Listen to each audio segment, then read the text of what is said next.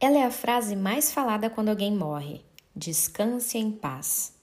Mas será que quem morre vai mesmo descansar? E se for, será que vai em paz? Será que é só uma frase clichê e um jeito de prestar homenagem a quem parte? Ou as pessoas realmente acreditam num descanso eterno e em paz? Está começando mais um Além do que se vê. Além do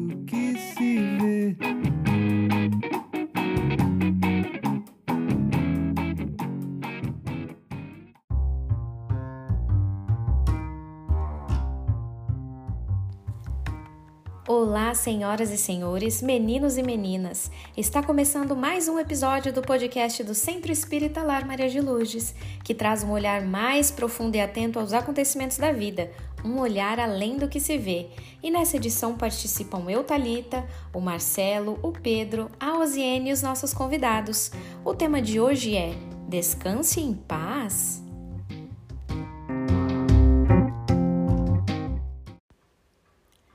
Descanse em paz, ou, para ser entendido em qualquer lugar do mundo, RIP, sigla proveniente do termo inglês Rest in Peace, descanse em paz, e ainda do latim. Na era das redes sociais, quem é que nunca viu ou nunca usou essa sigla para homenagear alguém que partiu, né? Diz a história que esse termo tem origem nas tumbas dos primeiros cristãos, mas que ao pé da letra, os dizeres lá naquela época falavam dorme em paz, com o significado de que ali alguém dormia com a paz de ter se unido a Cristo.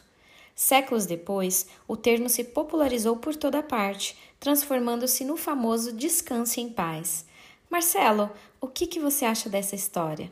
Talita, esse conceito inicial de paz aí, a paz estar alinhada com os ensinamentos de Jesus, eu concordo. Mas com o descanse, bom, eu conto ou você conta? A gente brinca aqui, mas a questão é bem filosófica, né? Acreditar no descanso em paz é crer que a vida é aqui e agora, apenas. Porque se depois que a gente morre, a gente só descansa, qual seria o sentido? A gente descansa para quê? Para continuar descansando? Ô Marcelo, para mim a grande pergunta é essa: descansar eternamente para quê? Acho até que a visão de que a vida é apenas aqui e agora e que morreu acabou faz mais sentido que essa ideia de viver aqui na Terra, depois morre e vai para uma vida eterna descansar. Pois é, Pedro, mas ainda bem que a gente conheceu a doutrina espírita e encontrou razão e sentido.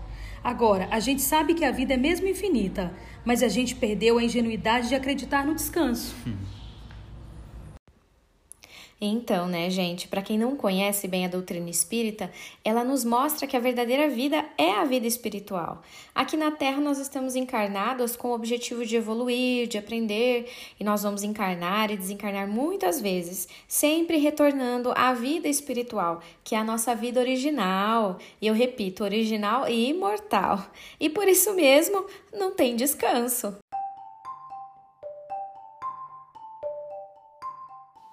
Não mesmo, Talita. Na nossa vida espiritual, seguimos sendo o que somos. Seguimos com os nossos valores, nossos sentimentos, nossos pensamentos e crença. Ninguém vira anjo quando morre.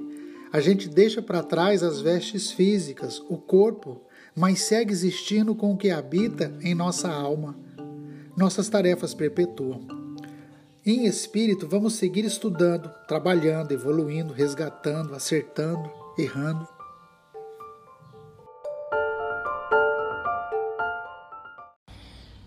Isso mesmo, Marcelo. Quero trazer aqui duas perguntas do Livro dos Espíritos. Vejam só. Pergunta 149. Em que se transforma a alma no instante da morte? Volta a ser espírito, ou seja, retorna ao mundo dos espíritos que ela havia deixado temporariamente. A pergunta 150. A alma conserva sua individualidade após a morte? Sim, não a perde. O que seria ela se não a conservasse?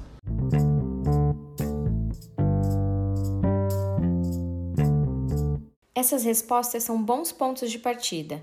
Primeiro, entender que o corpo morre, mas o espírito perpetua, vive, conservando a sua individualidade, né? E o segundo ponto nós vamos ouvir agora no quadro Pitadas de Luz, na voz maravilhosa da Beatriz. É um trechinho da obra Cartas de uma Morta, psicografada por Chico Xavier.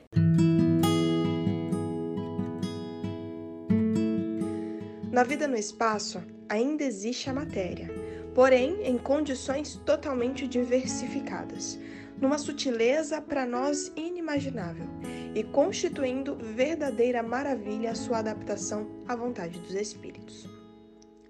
Lá também a sociedade se organiza, as suas leis predominam, as famílias se reúnem sob os imperativos das afinidades naturais, luta-se, estuda-se no amálgama dos sentimentos que caracterizam o homem racional. Em outras modalidades, pois a vida prossegue e a única diferença é que a alma desencarnada não se vê tão compelida ao cansaço, em razão dos elementos da matéria rarefeita.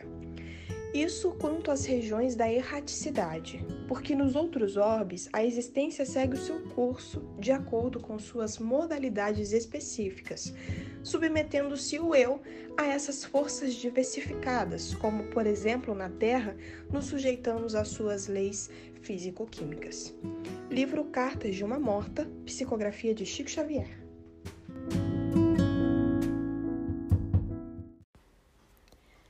Olha só que demais esse trecho. É, porque ele é o relato de alguém que desencarna e conta que a vida segue no plano espiritual com todas as suas atividades, né? Seus dias de luta, dias de glória. Marcelo, o que mais chamou sua atenção nesse trecho? Além do que você já comentou, Talita, acho demais quando ela explica sobre o cansaço. No trechinho onde ela diz o seguinte: a alma desencarnada não se vê tão compelida ao cansaço, em razão dos elementos da matéria rarefeita. Então, chegamos ao segundo importante. Se a gente, na vida espiritual, não tem tanto cansaço, então também não tem tanta necessidade de descansar. Então, né? Mas será que a gente trabalha mais? Completando este assunto, eu quero ler para vocês a pergunta 254 do Livro dos Espíritos. Os espíritos sentem fadiga e necessidade de repouso? Não podem sentir a fadiga como a entendeis e, portanto, não necessitam do repouso corporal, pois não possuem órgãos em que as forças tenham de ser restauradas. Mas o espírito repousa, no sentido de não permanecer numa atividade constante. Ele não age de maneira material, porque a sua ação é toda intelectual e o seu repouso é todo moral. Há momentos em que o seu pensamento diminui de atividade e não se dirige a um objetivo determinado. Este é um verdadeiro repouso, mas não se pode compará-lo ao do corpo. A espécie de fadiga que o espírito pode provar está na razão da sua inferioridade, pois quanto mais se elevam, de menos repouso necessitam. Quer dizer, trocando em miúdos, descanse em paz é uma das maiores fake news de todos os tempos. Vamos agora ao quadro de Mãos Dadas, um espaço que abrimos aqui no Além do que se vê para divulgar outras iniciativas que espalham consolo por aí. Vocês que estão nos ouvindo, quem aí que pratica reforma íntima? Hum? Ela é uma ferramenta importantíssima para o nosso desenvolvimento pessoal, para o nosso autoconhecimento, é uma porta de entrada para a nossa evolução. Todos nós aqui do Além do que se vê somos ouvintes de uma iniciativa super bacana que nos auxilia na reforma íntima, que é o podcast Dia a Dia Espírita, do nosso amigo Adriano Gomes. E ele é o nosso convidado do quadro de mãos dadas dessa edição. Seja bem-vindo, Adriano. Conte para os nossos ouvintes sobre o podcast, como ele surgiu, como ouvir e o que mais você quiser. Olá pessoal e ouvintes do podcast Além do que se vê.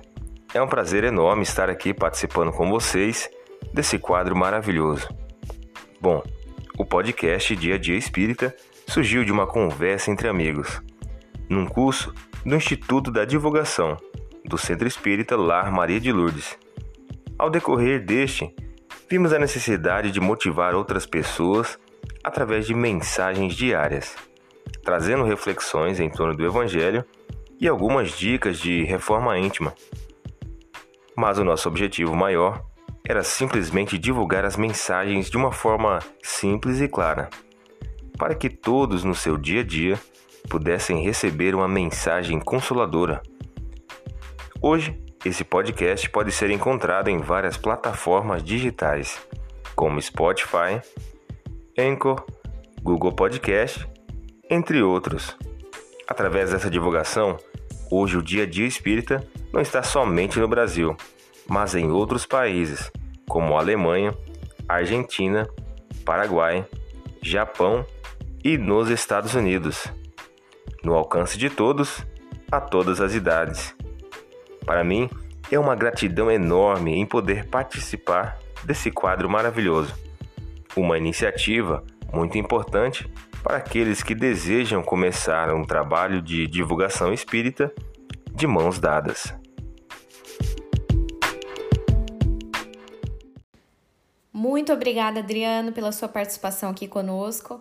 Desejamos vida longa ao Dia a Dia Espírita. Parabéns por levar tantas reflexões para as pessoas.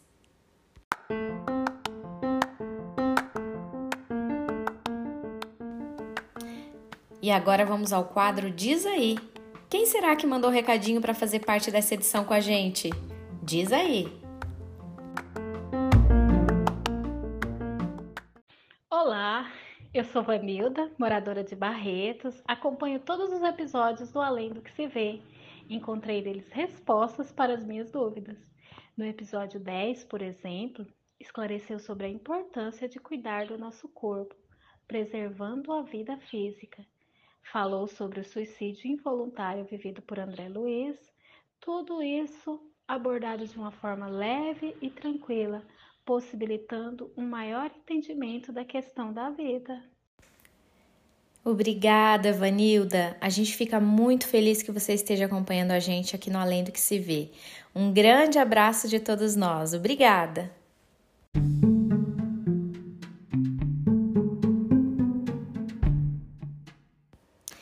Voltando aqui ao tema central, Pedro, e então, quando a gente desencarna, tem descanso em paz ou não?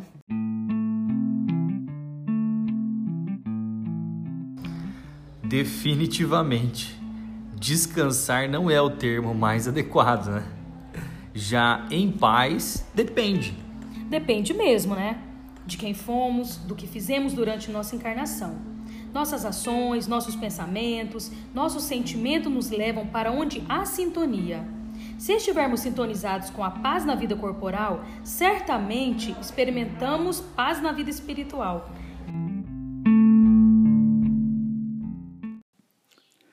E por que a gente sabe de tudo isso e está compartilhando essas informações com vocês que nos ouvem? Porque a gente procura estudar muito e vivencia o Espiritismo, essa doutrina que veio nos trazer tanta informação, explicando a vida espiritual e colocando-a no seu devido lugar de acontecimento natural, aliando conceitos religiosos, filosóficos e científicos. É isso aí, Marcelo. No lugar de descanso em paz, na verdade é mais útil desejar siga em paz, viva em paz, caminhe em paz e que assim seja para todos nós. Estamos chegando ao fim de mais uma edição do Além do que se vê, o podcast do Centro Espírita Lar Maria de Lourdes. Participaram hoje eu, Talita, o Marcelo, o Pedro, a Osiene e os nossos convidados. Deixamos as nossas vibrações de carinho à nossa amiga Eliane, que era uma das vozes desse podcast e foi levada pela pandemia. Desejamos que ela siga em paz, caminhe em paz, trabalhando por um mundo regenerado de onde ela estiver. Pesquisa, produção e edição de som, Instituto da Divulgação e Núcleo de Comunicação Social. O Lar Maria de Lourdes fica na Avenida Santa Teresa, 893, bairro Jupiara, Campo Verde, Mato Grosso. Saiba mais no Facebook ou Instagram, Lar Maria de Lourdes CV. Quer fazer parte da próxima edição? Tem alguma iniciativa espírita a divulgar no quadro de mãos dadas? Tem algum comentário para o Diz aí? Mande um áudio para gente com seus comentários para 6699917 8802. Um grande abraço e até o próximo episódio!